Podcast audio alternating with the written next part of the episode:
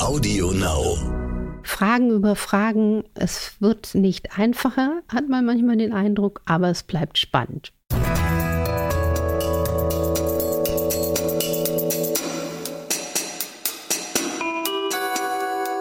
Dr. Anne Fleck, Gesundheit und Ernährung mit Brigitte Leben.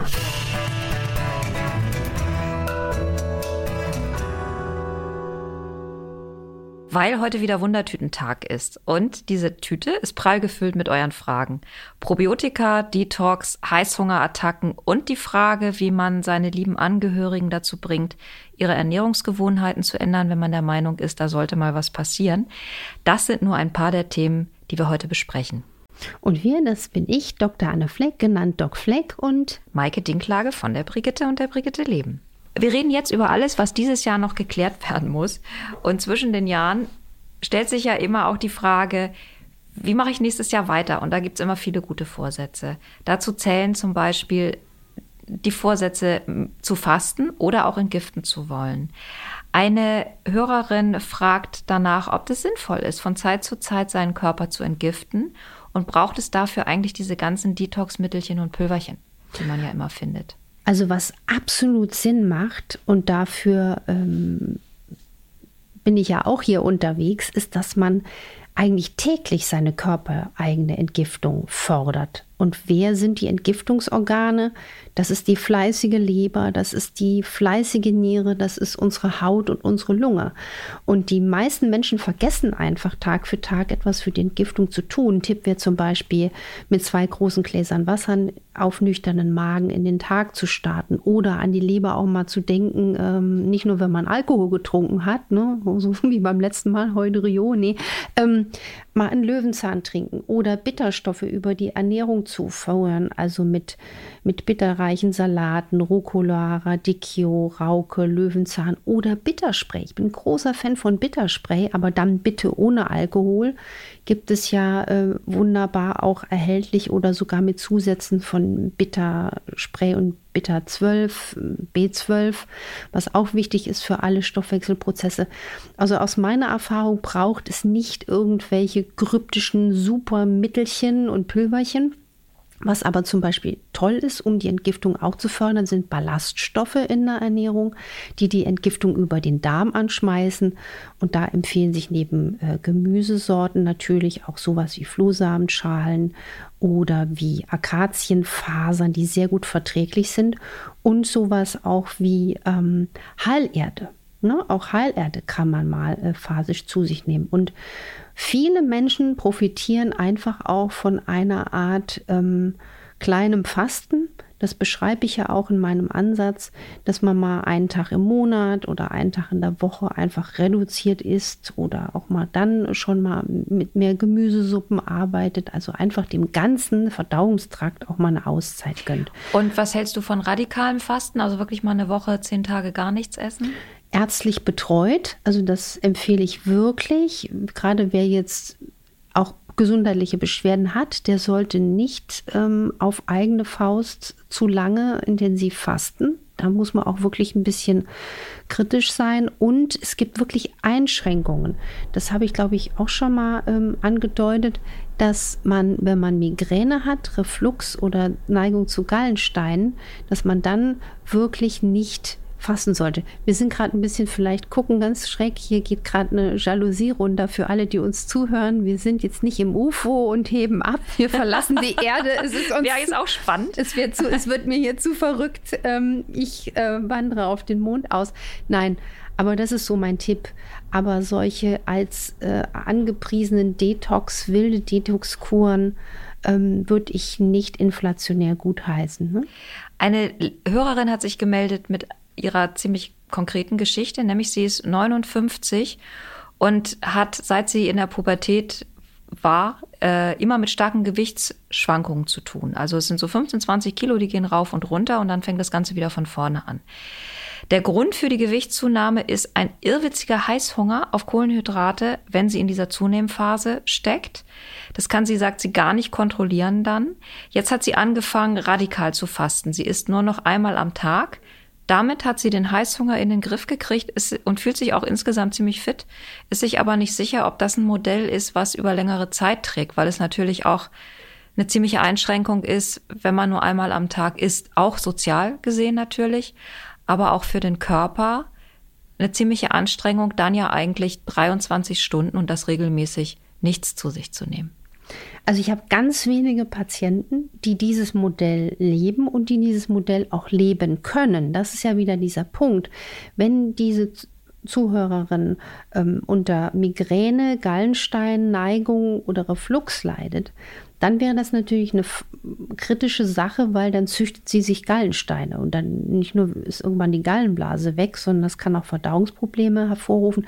Da wäre mein Tipp an Sie, dass Sie das mit Ihrem Hausarzt äh, kontrolliert und dass man dann einfach auch darauf ein Auge hat. Ähm, interessant ist aber, dass auch ihre Gewichtszunahme ja offensichtlich mit auch mit ihrem Essverhalten zu tun hatte. Auch noch ein Tipp für alle, die uns zuhören, könnte sein, wenn jemand wirklich auch zunimmt und es gibt keine richtige Erklärung, weil er nicht gut abnehmen kann, sehe ich in der Praxis ganz oft Menschen, die eine nicht entdeckte Metallbelastung haben mit Schwermetallen. Also ich habe einige Patienten und Patientinnen, ähm, die eine gerade gestern hat ähm, an Quecksilberthermometer als Kind genascht, ne? diese Kügelchen. Oder die man hat das aufgemacht und ja, das oder gegessen. ein Thermometer ist runtergefallen, die hat die Kügelchen dann genascht. Oder wenn Leute nach Amalgamentfernungen da mal Amalgam verschlucken.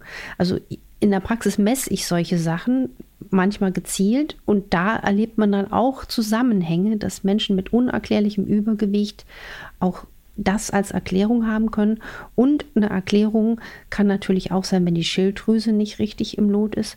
Und bei dieser Zuhörerin hier vermute ich, dass sie sich über Jahre durch den Heißhunger auf Kohlenhydrate wirklich niedriggradige Entzündungen im Körper angegessen hat. Das kann man sogar in MRT-Untersuchungen im Gehirn nachweisen, dass dann quasi das Suchtzentrum eine kleine Entzündung hat und dann den armen Menschen immer wieder sogar zu Zuckerschnecke, Lakritzschnecke und sonst was hindirigiert. Und die Menschen fühlen sich dann eigentlich als Versager, dabei sind sie gar keine Menschen, die äh, da irgendwie versagen. Im Gegenteil, sondern das Gehirn dirigiert dich dann immer wieder zu diesen Sachen. Und ich finde es toll, dass sie ihren Weg gefunden hat. Ich halte das Modell aber auch für unter Umständen langfristig echt schwierig. Deswegen hier ein bisschen abrüsten und gucken, was zu einem passt. Weil man will ja auch äh, in, in, in, sozialer Gemeinschaft und Gesellschaft leben. Und da würde ich dann auch immer ausscheren. Ne? Also da nicht sagen, ich sitze hier am Tisch und esse nichts, äh, finde ich, kommt, kommt nicht so gut. Eine Hörerin macht sich Sorgen, ob man auch zu viel gutes Öl zu sich nehmen kann. Kommt der Körper in jeder Menge damit zurecht? Nein, und es ist eine ganz tolle Frage. Vielen Dank. Auch da ist wieder die Zauberantwort, jeder Mensch ist anders. Und gerade bei den Fetten, für die ich ja wirklich eine Lanze breche, gesundes Fett als elementarer Baustein der Zellmembran ist ganz, ganz wichtig. Aber es gibt Menschen, die können Fette einfach nicht gut verdauen. Wenn Menschen zum Beispiel schon merken, dass sie während des Essens oder ein, zwei Stunden nach dem Essen aufstoßen, das ist auch eine Frage, die ich meinen Patienten und Patientinnen in der Praxis stelle, dann weiß ich, dies ist ein Verdauungsschwächling und da muss ich erstmal langsam rangehen. Ne? Da fängt man an mit gutem Kauen, dann kann man auch mit Verdauungsenzymen als Nahrungsergänzung nachhelfen, was sehr, sehr sinnvoll ist. Und dann titriere ich mit denen die, die Dosis der Fette hoch. Es gibt aber auch zum Beispiel inzwischen schon hochdosierte, gute Algenöle, also Öle, die mit langkettigen Fettsäuren versetzt sind und dann sollten sie ja möglichst aus einer Omega-geschützten Omega-Safe-Produktion sein, dass man dann wirklich anstatt mit 10, 20 Millilitern auch mit einem Teelöffel auf eine gute Dosis kommt, gerade wenn man merkt, ich vertrage Öl nicht so gut. Aber es gibt ja zum Beispiel auch äh, Studiendaten, die eindrucksvoll gezeigt haben, dass bei bestimmten Krankheitsbildern wie Multiple Sklerose eine sehr fettbetonte Ernährung, mit unter Umständen sogar eine ketogene Ernährung, wo die Leute wirklich eine massive äh, Menge an Fett essen, dass es den Menschen sehr viel besser geht. Aber auch da wäre jetzt vermessen zu sagen, das gilt für alle. Wenn du Fette nicht gut verdauen kannst, kann das dann noch gar nicht umgesetzt werden. Und deswegen einfach mal in den Körper horchen wie komme ich mit Fetten klar. Wie ist das bei Nüssen? Weil Nüsse sind ja auch sehr fetthaltig und ähm, mhm. Nüsse sind ja auch eine Komponente deiner Ernährungsempfehlungen. Mhm. wird häufig dann eben kombiniert auch mit Ölen, mhm. was natürlich einen sehr hohen ein hohes Fettniveau dann bedeutet. Aber Nüsse sind insofern nochmal charmant, weil sie haben gleichzeitig einen hohen Eiweißgehalt, gleichzeitig einen hohen Ballaststoffgehalt und das macht sie dann äh, auch zu einem charmanten Fettträger. Ne? Kann ich davon zu viel essen? Man kann von allem zu viel essen. Äh, die, das merkt man dann auf der Waage irgendwann. Nee, das ist eine Fehleinschätzung. Wir wissen sogar aus tollen Arbeiten, dass wenn man regelmäßig Nüsse und Mandeln isst, also kalorisch sogar mehr zu sich nimmt als jetzt über eine Handvoll äh, Gummibärchen, dass man dann eher Gewicht abnimmt, weil es kommt immer auf den Blutzuckerreiz an, den ein Lebensmittel setzt. Und deswegen ist ja Knäckebrot kein Schlankmacher, auch wenn es so schlank aussieht. Einfach mal Etikett lesen, umdrehen und dann sieht man, wie hoch der Kohlenhydratgehalt von so, sowas ist. Und die Nüsse haben einfach einen hohen ähm, Eiweißgehalt, Ballaststoffgehalt und auch einen hohen Fettgehalt, sind dann aber in der Verstoffwechslung des Körpers sogar der Gewichtsabnahme zuträglich. Eine Hörerin hat äh, sich bei uns gemeldet, die macht sich arge Sorgen um ihre Schwester. Die Schwester hat viele Autoimmunerkrankungen und sie lebt einfach nicht danach. Also sie ist resistent gegen Ernährungsempfehlungen und diese Schwester, also die Schwester der erkrankten Schwester, würde ihr so gerne helfen und würde ihr so gerne erklären, was sie besser machen kann, kommt da aber nicht ran. Und sie fragt jetzt, wie bringe ich meine Schwester dazu, sich gesünder zu ernähren? Das ist ganz schwierig, weil nur wir selbst können uns ändern und jeder ist seines Glückes Schmied. Ich hätte da folgenden Tipp, den würde ich jetzt gar nicht nur zur gesünderen Ernährung oder Lebensweise ähm, ansprechen wollen. Wenn es dann Menschen schlecht geht mit irgendwas, das kann ja mit dem Essen sein, das kann mit dem Job sein, das kann mit dem Partner sein. Und man will den aber nicht irgendwie missionarisch oder zu nah auf die Pelle rücken, was ja auch doof ist oft. Dann ist mein Satz, den ich dann sage, wie geht's dir denn damit? Wie geht's Ihnen denn damit? Mit das, dem schlechten Essen oder ja, mit dem. Also, das regt nämlich diese Frage, regt den anderen an, ohne Vorwurf, mal seine eigene Lebensweise oder die Situation zu überdenken und gibt dann auch äh, eine Chance der Einsicht. Ne? Was auch ein Tipp wäre, einfach mal dem Gegenüber zu sagen, egal ob es jetzt Schwester, Bruder, Partner, Partnerin ist, ähm, du, ich habe dich wahnsinnig lieb ich habe da was Spannendes gelesen, zum Beispiel wäre da ein super Buchtipp, äh, das Buch Energy, wo ich ja wirklich ganz viel über Autoimmunerkrankungen spreche, über Hashimoto, Rheuma, Diabetes Typ 1, Multiple Sklerose, die ganze Zusammenhänge erkläre. Ähm, ich habe da was gelesen. Kannst du das mal ähm, gucken? Das könnte dir helfen. Und auch folgenden Satz finde ich wichtig. Ich habe dich sehr, sehr lieb. Ich möchte, dass du lange da an meiner Seite bist.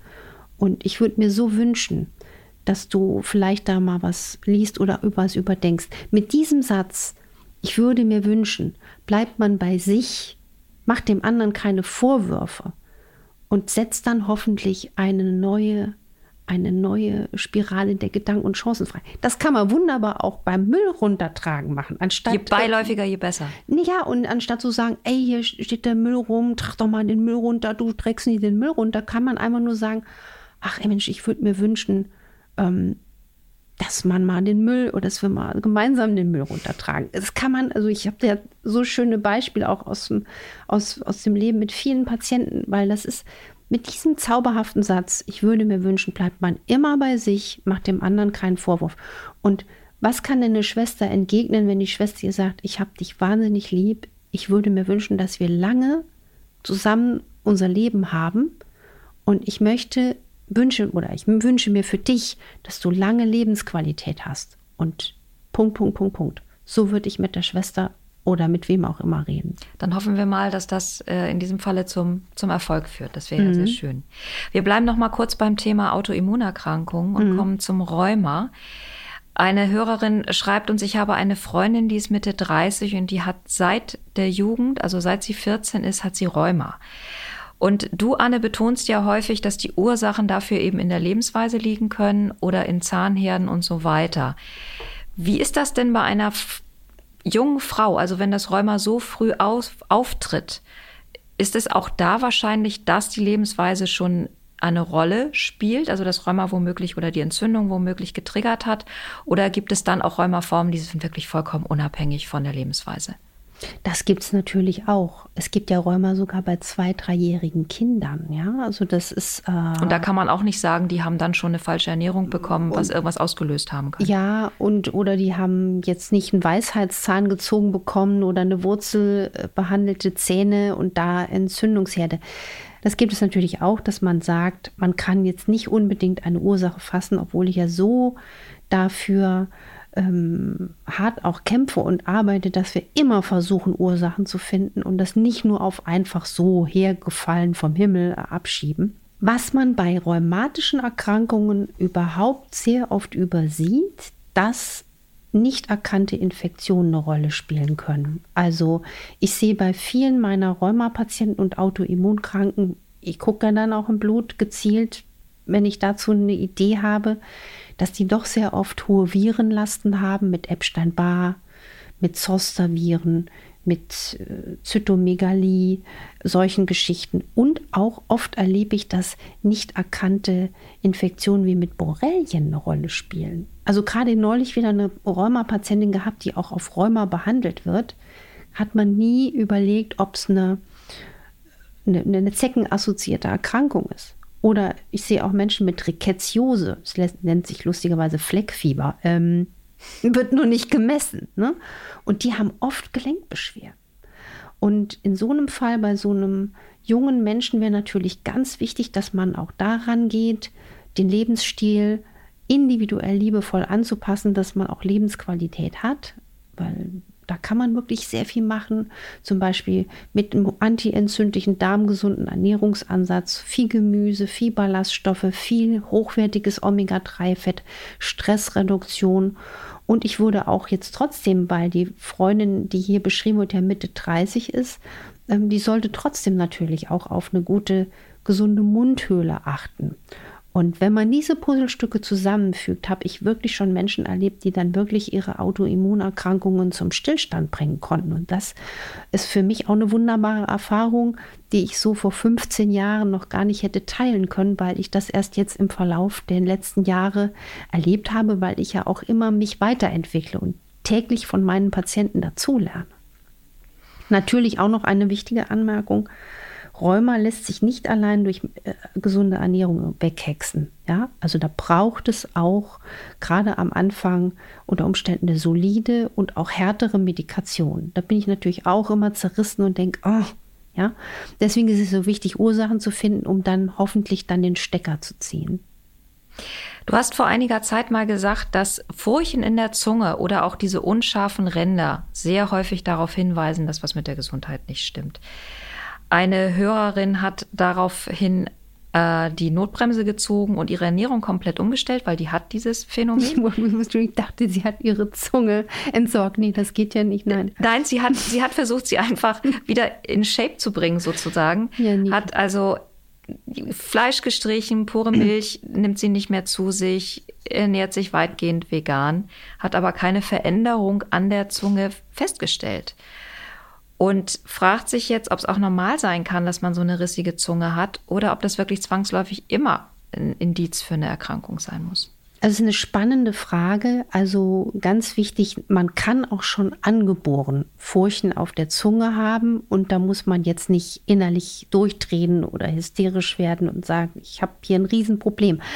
Vegan muss ja nicht zwingend individuell gesund sein. Wenn jemand mit veganer Ernährung sehr viel Getreide isst und dann ein Problem mit Gluten hat und isst den ganzen Tag Dinkel und Roggenbrötchen vielleicht sogar Bio, dann tut er sich trotzdem nicht zwingend einen Gefallen. Also da wäre für die Zuhörerin, die uns geschrieben hat, nochmal ein Ansatz, ähm, danach zu fassen.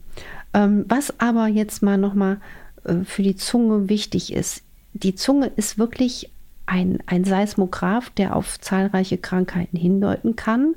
Und aber nicht jeder Belag ist da kritisch zu sehen. Deswegen jetzt für alle, die uns zuhören, ähm, weiße Beläge, die wirklich auch manchmal braun-gelblich sind, die können ein Hinweis sein auf eine Pilzerkrankung oder wenn sie gelblich-bräunlich sind, dass man Probleme mit Lebergalle hat oder auch nierenschwach ist. Manche Menschen haben eine Schwarzzunge Und das kann auch harmlos sein, kann aber auch zum Beispiel eine Verdauungstraktstörung sein, wenn man Antibiotika genommen hat. Das Die ist dann schwarz oder ja, der Belag? Der Belag ist schwarz. Und das geht in der Regel dann auch wieder normalerweise weg. Dann empfiehlt sich natürlich, wenn man Antibiotika genommen hat, auch mal den Darm zu sanieren, also zum Beispiel durch die Einnahme von Probiotika, Darmbakterien, aber da sollte man auch immer Präbiotika zuführen, also viel Gemüse essen, Bitterstoffe zum Beispiel als Spray zuführen oder auch Ballaststoffe wie Akazienfasern wirklich in den Alltag einbauen. Was auch spannend ist, wenn die Zunge knallrot ist, ähm, Ärzte sprechen da gerne von der Himbeer- oder Erdbeerzunge. Das haben klassischerweise auch Kinder, wenn sie Krankheiten haben wie Scharlach oder Masern. Aber wenn man zum Beispiel jetzt in der Zunge auch solche kleinen geröteten Fleckchen hat, also so wie rote Sommersprossen auf der Zunge, dann kann das auch ein Mangel von Eisen oder Vitaminen sein. Auch ganz spannend oder einfach eine Ursache geschuldet sein, wenn man Zahnstein hat. Dann gibt es ja noch diese Landkartenzunge, ne, dass man so, so, so ganz wilde Zeichnungen auf der Zunge hat. Auch das kann harmlos sein, aber was ich auch oft in der Praxis erlebe, dass Menschen dann sehr oft zum Beispiel scharfes Essen oder stark reizende Speisen oder ganz viel scharfe Bonbons lutschen, ja, oder viel, viel saure Säfte trinken. Es kann auch die Ursache haben durch Hormonveränderungen und auch viel ähm, Stress.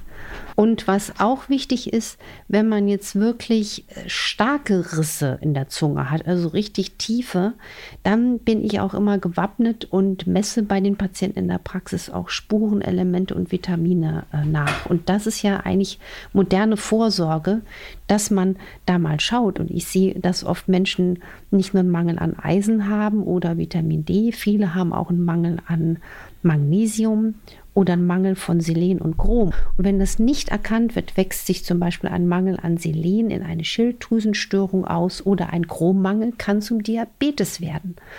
Und deswegen also geht mit eurer Zunge jetzt entspannt ins Gericht, aber die Selbstdiagnose ersetzt den Arzt nicht.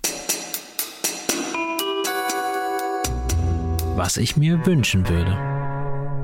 Was ich mir wünsche, dass wir weiterhin so viele Fragen bekommen und was ich mir wünsche, dass auch diese Folge wieder geholfen hat, dass wir alle unseren Körper besser verstehen und auch liebevoll annehmen. Hier stehen noch ungefähr 80 Fragen mehr auf unseren Zetteln. Und Anne hat sie auch alle vorbereitet, aber wir kommen immer nicht durch und werden dranbleiben und weitere Fragen folgen machen.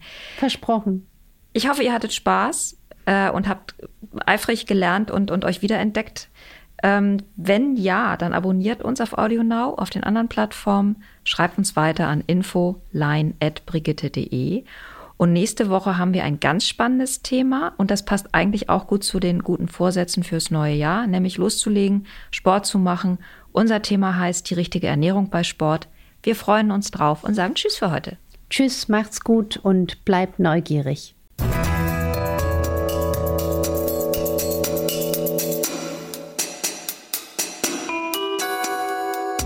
Dr. Anne Fleck, Gesundheit und Ernährung mit Brigitte Leben.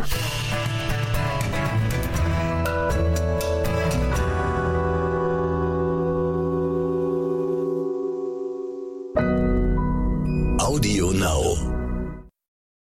Dieser Podcast ist jetzt vorbei, aber wir hätten noch einen anderen Podcast-Tipp. Worum es genau geht, erzählt euch die Host am besten selbst. Hallo, ich bin Julia Schmidt-Jorzig und moderiere den Podcast Elterngespräch. In meinem Podcast bekommt ihr die volle Bandbreite, die Familienleben ausmacht. Jede Woche habe ich ganz und gar unterschiedliche Themen und ebenso unterschiedliche Gäste bei mir. Bei mir sind Eltern zu Gast, die über ihr Familienmodell oder ihr Familienleben erzählen. Egal ob alleinerziehend, homosexuell, gepatchworked oder was auch immer, bei mir kommen alle zu Wort, die eine gute Geschichte zu erzählen haben. Mal ist es schwere Kost, mal leichtfüßig, aber nie bla bla.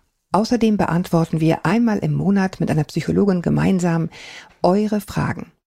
Darüber hinaus bekommt ihr bei uns fundierte Interviews mit echten Experten zu Themen aus Psychologie, Wissenschaft, Geburts- und Kinderwunschmedizin bzw. Kinder- und Jugendmedizin und, und, und. Hört doch mal rein auf Audio Now und überall dort, wo es gute Podcasts gibt.